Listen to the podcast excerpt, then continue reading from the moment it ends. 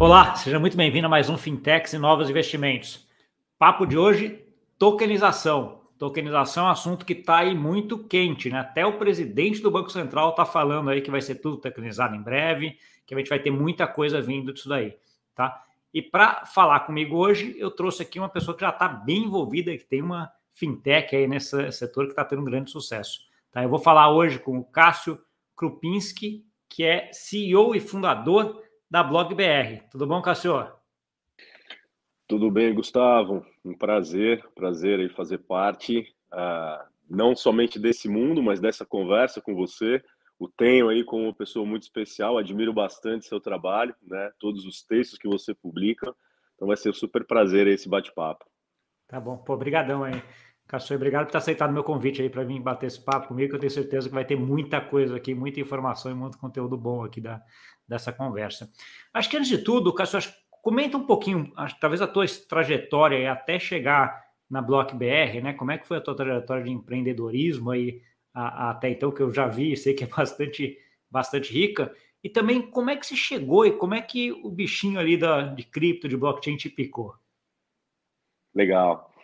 Bom, a minha história começou, eu comecei a trabalhar bastante cedo, né? Com 15 anos de idade para não dizer 14, 14, 15 anos. É, vim de uma família que já veio do mercado financeiro, é, sempre dentro de bancos.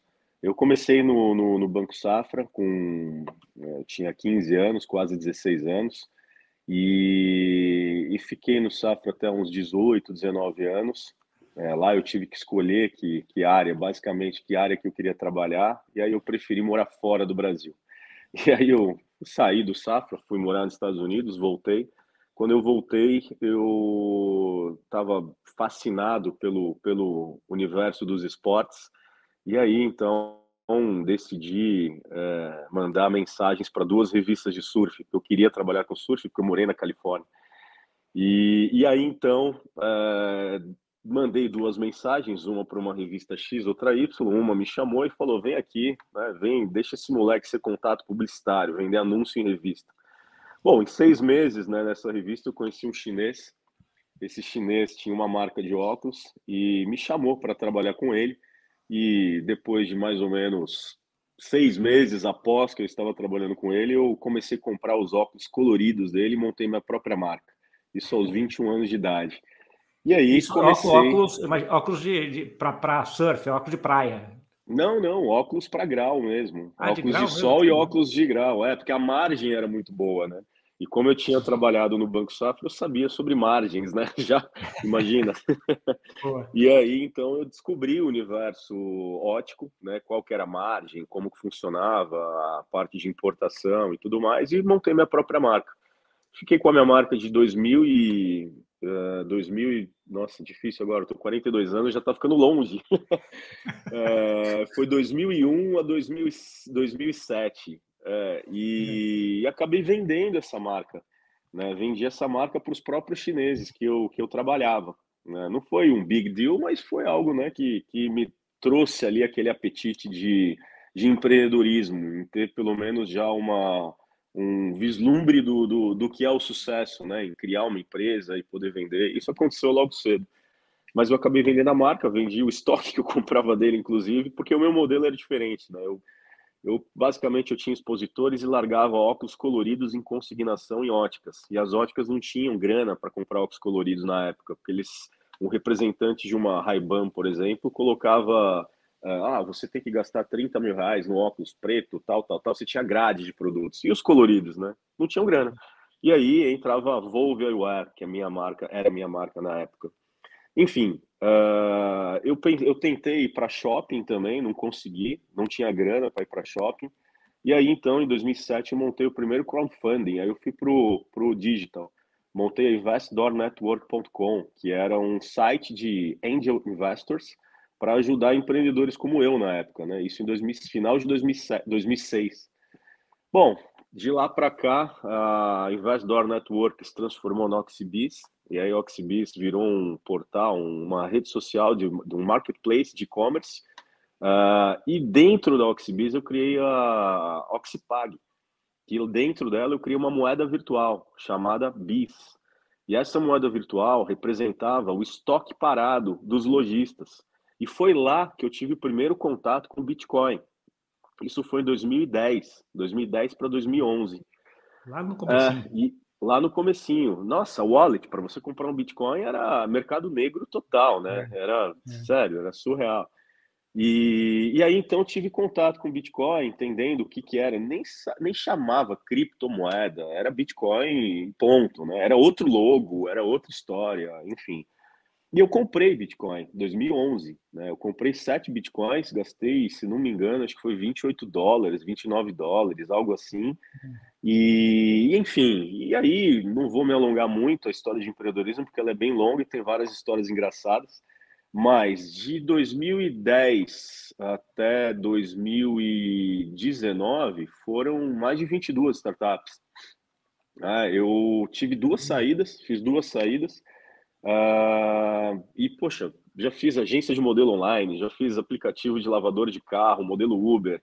E aí, eu digo assim, né? Eu já participei de várias entrevistas sobre empreendedorismo e é, sempre me perguntavam, né? Que conselho você dá para quem está começando? Né? Escalabilidade e você entender aonde está essa escalabilidade.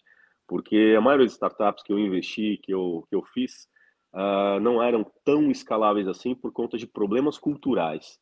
Né? Então, poxa, Lave-me, né? Que era um aplicativo de lavador de carro. Maravilhoso. Você chamava pelo aplicativo, o cara vinha, lavava seu carro só por fora ou por dentro. Aí um belo dia, um, um, lavador de carro pegou um carro blindado e deu na, na pilastra do, de uma garagem, ou seja, ah. R$ 3.500 de prejuízo. E aí você não tem seguro para cobrir, ou seja, desestabiliza né, com todo o modelo de negócio. Então, isso é um exemplo que fica até é, em relação a o que fazer no empreendedorismo, o que tem escala, o que não tem. Bom, e aí então, 2019, eu recebi uma proposta para ficar fora é, no final de 2019 para 2020. E essa proposta acabou se estendendo um pouquinho. Eu ia ficar mais ou menos um ano em Singapura. É, e de repente veio a surpresa, né? Em março de, de 2020, pandemia. E o único lugar aberto no, no mundo era Dubai. E eu acabei é, basicamente morando um pouco em Dubai, um, um curto período em Dubai, é, durante a pandemia. E lá durante a pandemia, por ser o único lugar no mundo aberto, todos os negócios pingavam por lá, né? E aí eu tive tempo também de olhar mais o, o esse é, crypto universe, né? É, e entender mais sobre as criptomoedas. É, eu, eu já fiz até curso de trade e tudo mais, mas eu não eu acredito que o bom investimento em qualquer tipo de ativo é longo prazo. Não acredito em day trade, swing trade, enfim, nada nada a curto prazo. É, e entendi basicamente o que tinha por trás de cada criptoativo também. Para minha surpresa, quando eu retornei para o Brasil, eu fui chamado por um amigo até e para ajudá-lo a tocar Coin Payments aqui no Brasil, que é a líder de criptopagamentos. E aí eu toquei aqui como uh, business marketing, né, counter business marketing. No início foi um trabalho de country manager junto com ele, até que, obviamente, eu já fui tocando a parte de marketing, que eu gosto bastante também.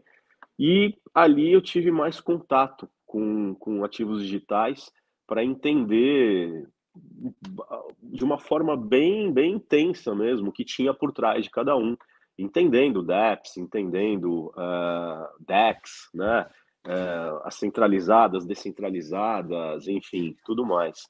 É, e acho Bom, que tem um ponto, ponto, interessante também que eu vejo, que você começou, que a hora que você vê a Coin Payments, ela fica muito no meio do caminho, né? Então, assim, ela é entre cripto e mercado financeiro tradicional, né? Então, assim, isso aí te traz uma bagagem dos dois lados, né? Porque, assim, o mercado financeiro tradicional e todos os, ah, os pipes, ali, todas as, ah, as formas de conexão e como é que cripto estava ah, unindo isso, né? Acho que é uma experiência que agrega bem aí Uh, eu imagino que seja um, um fator importante até no, no, você chegar na, na Block BR depois, né? Exato, não, é, é, eu acho que eu contando essa história, né, comecei lá no Safra e fiz a marca de óculos e as 22 startups, até a própria, o próprio BIS, que era moeda virtual da Oxipag, ProxyBIS, Acho que na vida da gente tudo é um complemento, né? Tudo é um link, né? De aprendizado e uma criação de história. Nada é por acaso realmente, né? Então, eu acho que se a gente for fazer uma uma breve reconstrução, né, da, da nossa história, a gente não está aqui hoje por acaso, né? Então, tudo é uma construção que a gente nem imagina. E aí, é, então, assim, na... só para complementar isso também, o Deco, que é meu sócio na Reset, sempre fala assim que mais importante do que a foto é a história para chegar naquela foto. Né? Então, Nossa, então, assim, a foto não é. conta 10, 20% do, do que é mesmo. Né? Então, assim, o trajeto e a, as lógicas que foram tomadas, as decisões que foram tomadas até chegar ali, são mais é. importantes até do que a foto. Né?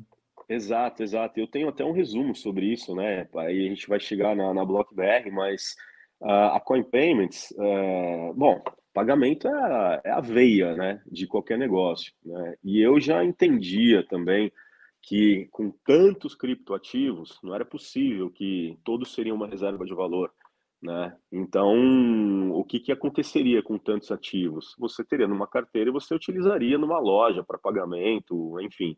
E pensando nisso, o aprendizado que eu tive há 12 anos atrás, é, com, a, com a própria Oxipag, Oxibis lá atrás, é, com a Coin Payments também, enfim, e entendendo para onde pode caminhar esse universo, bom, aí a gente entra em blockchain, né? E aí você começa a entender eficiência, segurança, a desintermediação, né? a inovação que causa, o impacto que causa de inovação em todo mundo, e que 90% das pessoas ou mais nem imaginam ainda o potencial da blockchain né? em soluções para o próprio negócio.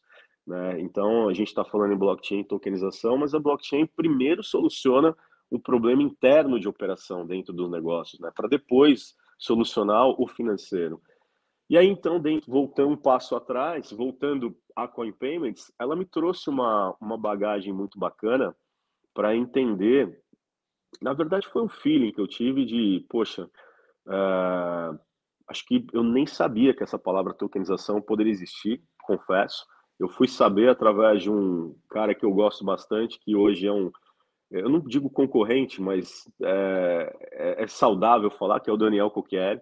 Inclusive, eu cheguei até a ligar para ele um dia e falei, cara, eu vou entrar nesse mercado também. Eu conheci o Daniel no Oxibis, que eu fui cliente dele, né, 12 anos atrás. E, e aí foi, foi muito bacana, ele super me incentivou também. Eu falei, bom, então vamos embora. Eu vou, vou criar um, vou criar uma empresa de uma tokenizadora nem sabia onde eu estava me metendo, Gustavo, não, imaginava. Mas com esse com esse sangue empreendedor, cara, para mim foi muito bacana, porque assim, é... primeiro, né, empreender no Brasil já é difícil pra caramba. E segundo, é... você vai empreender em algo que você está indo contra a cultura, é muito difícil. Mas se você empreende algo que a maré está a seu favor, a onda a ser surfada é muito grande, o mercado está apto à mudança, aí é outra história. Né? E a blockchain trouxe isso, a Web 3.0 trouxe isso, a democratização, a descentralização. É, é uma descentralização que não é tão descentralizada assim, mas é normal, né? O, o nosso mercado ele não vai substituir o tradicional, ele simplesmente ele vai é, se juntar com o tradicional, né? É, eu, eu acho assim, eu costumo dizer assim que você, você tem, você, normalmente quando você vai para a parte teórica, você acaba vendo muito extremos, né? Então, assim, a, a, moeda digital do Banco Central, CBDC, tem que ser assim, eu tenho que ser assim. Pô, mas no, no, final das contas não é ali que vai ficar, né? Você, obviamente é bom você ver onde é que está esse extremo, mas ele acaba juntando ali no meio do caminho, né? Centralização Exato. é um pouco isso também, né? Então, assim, sim, não vai sim. nem totalmente centralizado, nem totalmente centralizado, vai ser uma coisa no meio do caminho e muito cultural também, né, Cássio? Depende, depende essa parte, quando a gente vai falar de centralização, distribuição, tem muito também de cada cultura, cada país, cada povo vai querer um, um nível maior ou menor, né? Eu, Exato. Mas entrando na Block BR, então você, a trajetória assim espetacular que você tinha, chegou e falou assim: qual que é o, foi o modelo inicial que você pensou pela Block BR? E é o que é ainda hoje ou não mudou? Mudou, mudou bastante. Na verdade, não mudou. É, ele continua mesmo, mas ele é, teve uma amplitude muito maior, né? Uh, o modelo inicial da BlockBR começou em, em, uma conversa em julho do ano passado com, com dono de uma indústria, onde ele tomava dinheiro uh, a percentuais muito altos, muito uh, acima do, do, da média né, de uma factory, E basicamente nós fizemos um, um, piloto de um, de um token de recebível onde o investidor poderia ter um ganho acima de 2% ao mês. Né? E, e foi muito bacana. Né? Na verdade, esse piloto uh, nós mesmos compramos né, para poder rodar, para poder uh, fazer sentido, para ver se fazia sentido, entendendo também as integrações em blockchain, como que isso iria trabalhar, como seria a construção de uma wallet, seria uma wallet é, própria, uma smart wallet, enfim, é, como seria a segurança disso também. Então foi um bom aprendizado essa fase de piloto. E depois já partimos para alguns outros tokens de recebíveis também, sempre então, peraí, deixa eu vamos por partes aí, que eu acho que você falou, esse token de recebível já tem um monte de coisinha assim que eu quero saber claro, um pouco claro. mais de detalhe. A, a, primeira é como é que você fez uh, o depara do token com o recebível? Porque eu imagino que não fosse um recebível só, eram vários recebíveis para o mesmo token, ou não? Não, na verdade o, o token uh, ele é feita é basicamente o seguinte, né? O investidor ele compra o token, o token vai para o wallet, esse dinheiro vai para uma conta escrow, da conta escrow para o dono do ativo, o dono do ativo devolve na escrow e é feito um pix para a conta do dono do para o investidor do token. É isso, sempre uh, utilizando uma escrow. Uh, o depara do token uh, ele é muito não é tokenização não é um produto de prateleira, né? Então o que nós vínhamos fazendo, né? Desde o primeiro foi basicamente unir gestoras que têm liquidez, né, e que querem comprar, entrar nesse universo Web 3.0, tá, em tokenização, e nós começamos a fazer a originação de ativos para as gestoras, né, para quem tem pool de liquidez. Eu gosto de chamar de alguns outros de agentes autônomos, mas eu não posso falar isso porque agente autônomo não, não, não cabe dentro Sim, mas, desse mas é, é, é, que nesse caso, nesse caso né, quando a gente está falando de mercado tradicional, em tese eles não precisariam do token, né? Ele com a escrow e com o contrato já, já resolveria, né? O que, que o token ajuda, ajudou nisso daí, Cássio? Eficiência, eficiência. O token ele ajuda muito mais na, na, muito mais não, né? Ele ajuda muito na, na, na, descentralização, na eficiência, na segurança blockchain, né? No seu controle e na sua liquidez, que é muito mais fácil, né? E para o dono do ativo, por outro lado, é maravilhoso, porque ele está na tokenização, ele está tendo uma redução de custo mais de 90%, né? Em alguns casos. Então, se a gente fala de valores, por exemplo, ah, o dono de um ativo tem quer tokenizar 50 milhões.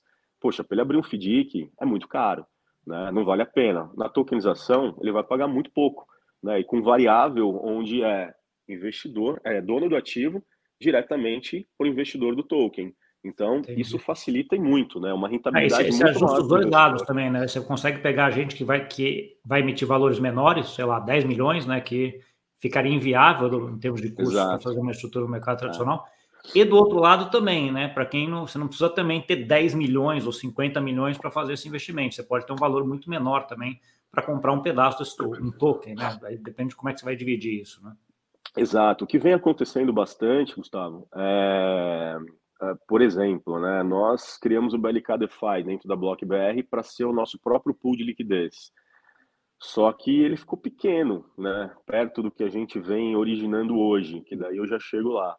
Mas as gestoras, nós criamos diferentes características de gestoras, né? Gestora tipo A, B, C, exemplo, que é muito similar a, a, a tipo de cotas, né? Que é aquela cota mezanino, subordinado, sênior, enfim. Mas isso, assim, só dando relevância a, a fazendo analogia a, cotistas de fundos, por exemplo, é mais em relação ao volume de liquidez que uma gestora provê para a BlockBR na liquidação do que a gente vem originando. Então, a gente tem gestora acima de um bi, tem outras acima de 500 mil, até 500 milhões e outras até 35 milhões. Essas até 35 milhões aparecem demais, demais dentro da para gente. Por quê?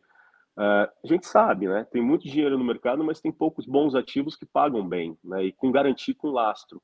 Então a gente vem sempre se preocupando demais com a garantia e laço dos ativos que a gente origina, mas o mercado financeiro no Brasil ele é um ovo, né? Todo mundo se conhece, enfim, então é muito fácil você saber se aquela empresa é saudável, se não é. A gente não, não a gente não se arrisca a, a, fazer aventuras, né? Então a gente sabe muito bem que tipo de cliente que a gente quer dentro da BlockBR hoje, justamente para criar essa cultura de mercado de tokenização e avançando step by step. Né? Então, esse, tá. é o, esse é o passo. Deixa eu ver se eu entendi. Então, assim, a BlockBR, além de tokenizar o ativo, ela também faz a parte de originação desse ativo e de, uh, de clientes para comprá-lo também, como marketplace? Sim, sim. A BlockBR ela está dividida em algumas características, né? Uh, eu estava até contando, acabei me perdendo um pouquinho como que a gente começou e se mudou, né? Foi sua pergunta anterior. Nós começamos com recebíveis e aí imediatamente, mais ou menos novembro do ano passado, uh, eu tive um insight de pelo pela veia empreendedora. O meu insight, na verdade, foi, poxa, eu vou criar os tokens superestruturados. Por quê? Um token de recebível, ele ainda não vai para o mercado secundário, porque não pode, né? Regulação. Uma hora vai poder, não tenho dúvida disso. Mas, enquanto os tokens de recebíveis não podem ir para o mercado secundário, os tokens superestruturados podem. E aí eu criei na BlockBR duas verticais: tokens estruturados, que são recebíveis, ou seja, que são tokens que têm vida útil definida e um fixado, né? E tokens uhum. superestruturados, que representam, às vezes, um utility token, um DeFi, um payment token, uh, uma NFT, é, e nós criamos. Só para entender, o que, que, você chama de token superestruturado, Cassiano? São tokens que são, são soluções através de blockchain é, em tokenização. Então, por exemplo, nós criamos dentro da BlockBR a T-Properties, que é para real estate. Né? Na T-Properties, nós montamos um DeFi. Esse DeFi tem lá é, dinheiro e através desse DeFi, nós investimos em alguns terrenos em lugares maravilhosos e chamamos quatro dos maiores arquitetos para fazer o branding gratuito, é, porque eles são excelentes influenciadores, né? E, e, obviamente por conta do projeto deles também, que são maravilhosos. Mas uh, e através de uma NFT, essa NFT tem direito de propriedade de frações de cada casa. Né? Então, por exemplo, uma casa em Fernando de Noronha, você Gustavo pode comprar uma NFT que representa 12% da, daquela propriedade, ou seja, isso te dá direito de propriedade e uso de 44 dias ao ano. Aonde vai parar esse mercado? Ele vai ser vendido dentro da nossa futura exchange, se tivermos daqui um ano e meio, dois, enfim, não estou preocupado com isso agora, mas o mercado vai, vai se consolidar nesse formato, né? Quem origina é quem tem o ativo, quem tem lá o, o, o cliente. E quem tem esse ativo e está fazendo esse trabalho muito bem feito, vai distribuir esse ativo no mercado secundário. Para isso, o token superestruturado. Então, o que, que a gente vem fazendo? Uh, a gente está fazendo um token de energia que representa a própria energia uh, através de um DeFi. A gente está fazendo, nós estamos fazendo uh, um token de ouro também, que representa a distribuição de ouro lá em Dubai, né, e nem aqui para o Brasil, ou seja, é, caracter, poderia caracterizar como antecipação de um recebível do minério embaixo da terra. Mas não, né? Ele é um, ele não deixa de ser uma antecipação de um recebível de um minério embaixo da terra, mas foi formatado como uma stablecoin. Né? Então, assim, onde no primeiro tranche de oferta é, foi feito um deságio. Né? Então, Entendi. quer dizer, é, tem bastante não, falar, você, você, é, você, falou um monte desse ativo aí, dá, dá para te interessar quase um episódio de cada uma dessas daí. Né? Mas assim, dá, dá, dá. Está falando muita coisa, mas assim, então o negócio é a parte de tokenizar e a parte também de uh, negociação que vocês, vão, que vocês vão comentar. Dá um pouquinho para a gente, acho que já citou aí vários projetos, né, várias originações que vocês estão fazendo. Dá um pouco de ideia de, de volume, de número de clientes, como é que você avalia uh, mensalmente aí o crescimento que você está tendo? Legal. Bom, a gente tem uma, uma avaliação em 18 perfis de clientes, né? desde recebíveis, uh, que é um tipo A, B, C, D, E, enfim, pelo volume de, de captação né? desses recebíveis. Bom, a gente tem alguns contratos aí super interessantes, a gente vai distribuir rece uh, em recebíveis, tem um contrato apenas que é um bilhão de reais até uh, fevereiro de 2024. Agora entrou mais um também, de uma cesta de recebíveis de 500 milhões de reais. Em breve vem novidade aí no mercado, porque a gente vai fazer um token aí bem bacana, no valor altíssimo, já com a distribuição própria.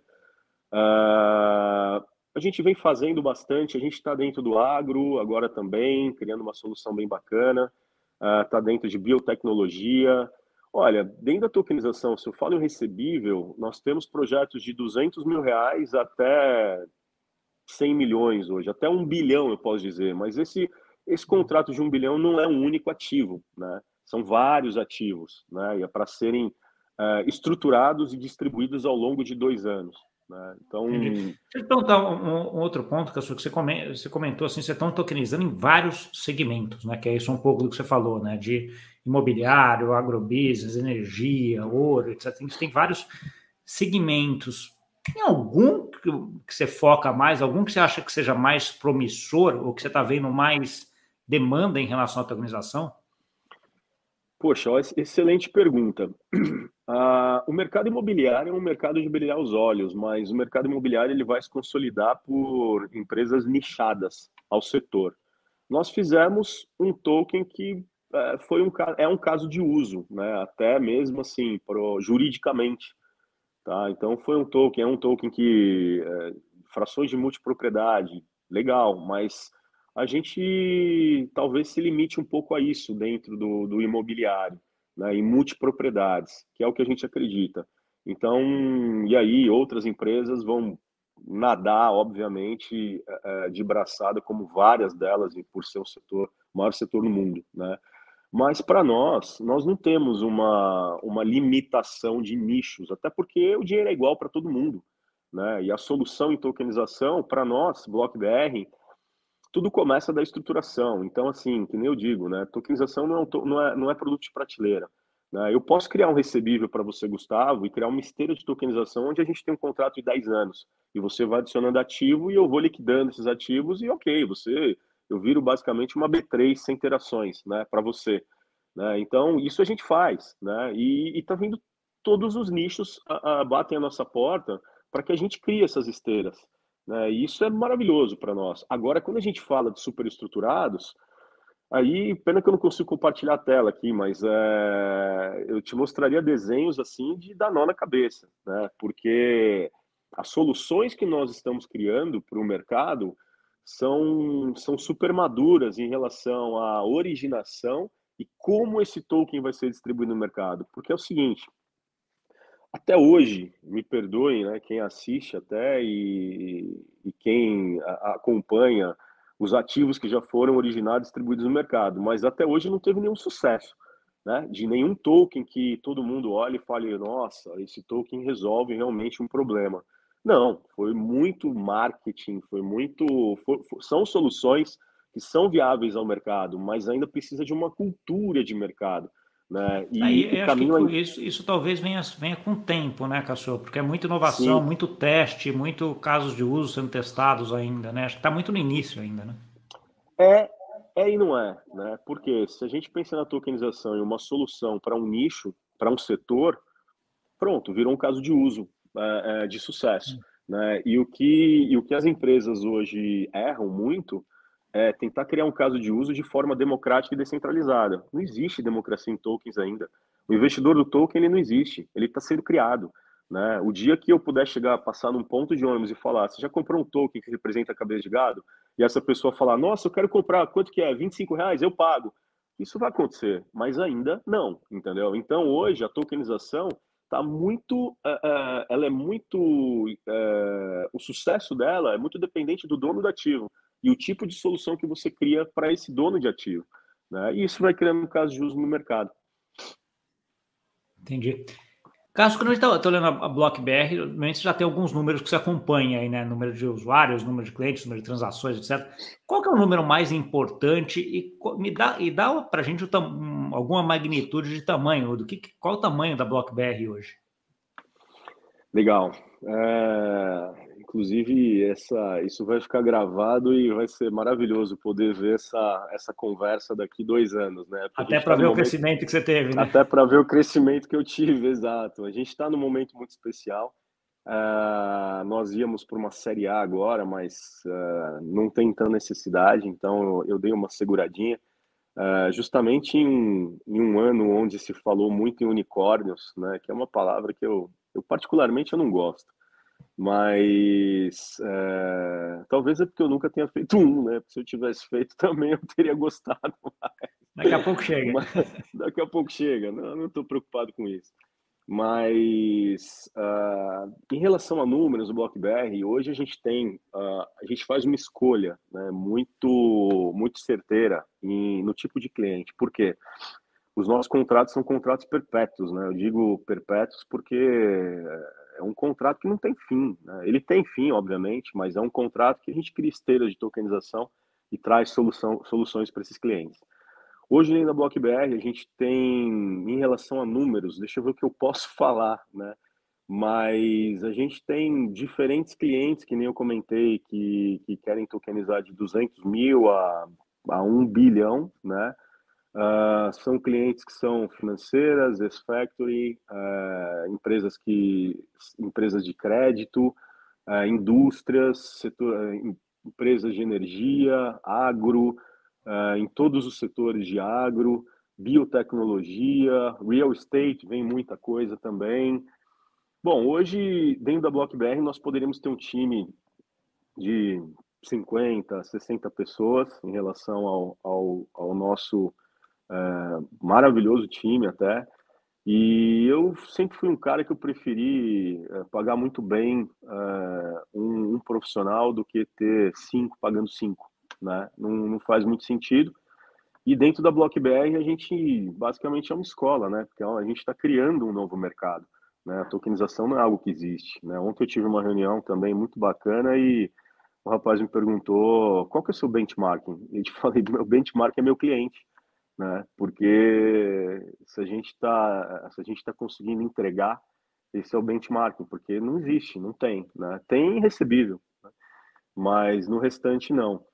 Mas em relação a números, a gente está num valuation muito bacana, muito bacana, já está chegando aí, passou um pouquinho de 100 milhões, tá? Block BR. Uh, ah, eu não posso falar muito, porque a gente está no M&A, não, tá. então, tá. Deixa eu te perguntar até uma outra coisa. Você, falou que estava indo com uma Sirius A aí e, e, parou um pouquinho e tal. Durante esse no trimestre, semestre, trimestre aí, muitos falou sobre o inverno aí em termos em relação à captação para para a parte de cripto, até por, por, conta da queda de preço, né? Então, assim, aí uma das preocupações que sempre vem é aquela, pô, e aí, quem está capitalizado, quem tá capitalizado o suficiente para sobreviver nesse né, próximo inverno, sei lá, se é que vai chegar ou está chegando, alguma coisa assim. Como é que você vê isso dentro da, da Block BR? Vocês estão capitalizados? Já tem ali o, o dinheiro suficiente para os próximos, sei lá, seis meses, um, dois, três anos? Como é que está isso hoje, Casu? Sim, sim, a BlockBR está tá, tá com caixa muito saudável. É, inclusive, a BlockBR talvez seja é, uma das poucas, né, pouquíssimas no mercado que consegue sobreviver e consegue fazer receita já da tokenização. Né, e nós completamos um ano no, dia, no último dia 10 de agosto. E, e os nossos contratos começaram a ficar mais e mais saudáveis após um ano de operação. Uh, olha, inverno cripto, ele não, não afeta basicamente nada dentro do nosso universo. Pelo contrário, ele só ajuda. Né? É o que eu falo, a tokenização veio para ficar, né? não é mais um, uma, um achismo. Ah, será? Ah, e se o regulador fizer isso? E se fizer aquilo? Não. O máximo que vai acontecer é toda tokenizadora tem que ter um selo e que eu acho que isso é é, é, é bacana até para o mercado, se for necessário, se não também uh, as tokenizadoras, as digital assets têm que estarem próximas ao regulador, Banco Central, e trabalhar nas conformidades, fato. E o inverno cripto não afeta nada, Gustavo, nada. É, e, assim e, como... Acho, é, acho que é um ponto interessante, porque você está você tá muito mais associado, talvez, ao mercado financeiro tradicional nesse sentido, né? Sim, sim. A tua solução é para de certa forma, para o mercado solucional, por mais que envolva toda a tecnologia cripto, vamos dizer assim, ou blockchain. Né? Então, assim, é trazer. Dentro desse escopo, também uma dúvida que eu fiquei aqui: você tem a tokenizadora para você, ou você tem alguma coisa tipo white label também, que é o, você poderia prover solução de, de tecnologia para alguém? Sim, sim, tocou num assunto muito importante, bem bacana, que vem acontecendo bastante. Uh, dentro da BlockBR, né, dando um passinho para trás, começamos lá com tokens estruturados, que são recebíveis. Depois, tokens superestruturados, que provém soluções de tokenização através de blockchain. E criamos o TAS, Token as a Service, né, onde dentro desse TAS nós criamos vários módulos, são nove módulos, financeiro, fiscal, é, jurídico, enfim, que provê soluções para empresas de crédito e para financeiras. Né? Ou, por exemplo, uh, o escritório jurídico tem uma base enorme de clientes que buscam tokenização. Uh, é possível a gente ser um provedor de infraestrutura de tokenização para que ele simplesmente faça o trabalho jurídico e a gente simplesmente, através de fornecendo um back-office, ele tem a própria tokenizadora. Não sei se é muita cara de advogados, mas enfim, a gente tenta ao máximo otimizar esse trabalho para que para que ele tenha mais escala para o próprio mercado e venha criar mais cultura de mercado frente aos órgãos regulatórios também, da forma que tem que ser feita, da forma correta. Então, nós temos, na, na no token superestruturados, nós temos uma, temos uma plataforma white label. Nos estruturados, uh, os tokens são oferecidos, ofertados através do nosso marketplace. E no TAS é fornecido um back-office, inclusive para gestoras, que são originadoras e têm distribuição, ou que querem originação da BlockBR e têm distribuição, têm liquidez para prover aos tokens originados por nós. E nós fornecemos também a, a esse back-office para que esse, esse cliente né, ele se torne um, é, um BlockBR Manager, digamos assim. Né? entendi, entendi. Legal. Uma outra coisa que, gente, que sempre passou, sempre que a gente está falando de tokenização, passa sobre o assunto de regulação, né? Você já deu aí alguns insights, já comentou um pouquinho do que, que você acha de regulação. Eu queria que você entrasse um pouquinho mais a fundo em relação a isso. Como é que você está vendo a regulação brasileira em relação à tokenização? Olha, eu vejo com bons olhos, é, porque, nossa, eu, eu, sou, eu sou um admirador do, do Campus Neto, do Banco Central. Eu acho que é, o Pix foi algo assim fora da curva, né? E quando você vê um presidente do Banco Central já olhando a integração de criptomoedas no Pix, né? Então você olha para aquilo e fala, poxa, realmente, né? É, o Brasil está super avançado. E aí também com a entrada de um, de um novo diretor da, da CVM que eu não conheço pessoalmente, mas uh, eu tenho excelentes referências sobre ele, uh, inclusive no nosso jurídico, e que é uma pessoa realmente fora da curva, que tem a cabeça bem aberta para esse setor, para esse universo. São de pessoas assim que, que a gente precisa, né? Não só a BlockBR, mas o país precisa disso. Né? Acho que o Brasil sempre foi lá um dos últimos colocados no, copy and paste, né? O que, que os Estados Unidos está fazendo? Ah, copia e cola. Né? E eu acho que pela primeira vez na história, aos meus 42 anos, eu estou vivendo algo que realmente é possível a gente criar uma nova história, sem ser um copy and paste. Né? E os órgãos regulatórios permitem isso, porque são tem a personalidade, personalidade própria. Né? Por mais que o órgão regulatório aqui do Brasil seja um pouco parecido com a SEC, né? a CVM com a SEC, tem suas particularidades. E essas particularidades que tornam mais possível e mais viável negócios como a BlockBR serem estarem no, no, na vanguarda da tokenização, por exemplo, criando novas soluções. Né? Então, eu vejo com excelentes olhos, né? e vejo com excelentes olhos aproveitando também o CBDC, que é o Real Digital, que possivelmente chega em 2024 e que vai solucionar grande parte aí do, da dor de cabeça, né? É, em relação à taxação de impostos, enfim, tudo mais, que pode ser que controle um pouco mais aí a, as conexões diretas e indiretas de transações financeiras através de ativos digitais. Tá bom. Show de bola, Cássio. Acho que endereçamos em grande parte dos pontos aqui que, é, que eu tinha. A gente já tá até extrapolou um pouco o tempo aqui. Ah, eu queria te agradecer por ter vindo bater esse papo comigo e te deixar espaço aí para uma mensagem final e para que você também coloque onde que o pessoal que quer continuar essa conversa contigo te encontra. Bacana, bacana. Obrigado, Gustavo. Obrigado pela oportunidade. Muito bacana esse papo. Acho que papos como esse só vêm agregar ao nosso universo e trazendo aí mais é, solidez, né, para que as pessoas entendam cada vez não só o que a BlockBR faz, mas é, qual que é o futuro da tokenização, né? o que, que pode acontecer com todo, todo esse universo, essa novidade. Bom, para falar comigo, fique super à vontade. Eu sou super acessível no LinkedIn, tá? O meu LinkedIn é final Cássio Krupinski, uh, através do site blockbr.com.br. Uh, ah, aproveita para seguirmos também, uh, seguirmos também no, no Instagram, que é a BlockBR, E nós temos um canal no Telegram, que uh, semanalmente nós postamos ali uh, algumas informações que são super relevantes no mercado. Foi um prazer. Obrigado. Tá bom, depois você me passa, eu notei alguns aqui, mas você me passa depois alguns eh, esses links todos que eu coloco aqui também na descrição, na descrição aqui para quem uh, não conseguiu pegar aí durante você estava falando. Tá bom? Obrigadão, Castro. E parabéns pela iniciativa aí, que seja mais uma das suas iniciativas de muito sucesso dentro desse mundo de empreendedorismo que você está galgando aí. Sem dúvida alguma, Gustavo. Não, essa eu, eu, eu assim, até fazendo, um, fechando agora, né, o lado como empreendedor, foram várias startups e tal, e me caracterizaram como serial entrepreneur, né? E na verdade não foi, eu não quis ser empreendedor serial, eu fui por necessidade. E hoje eu tô tranquilo, não quero ser serial entrepreneur. Tá bom do jeito que tá. Tá bom, vamos fazer a Block BR, ficar gigante e pronto. Exato. Tá bom. Obrigadão, Obrigado, Gustavo.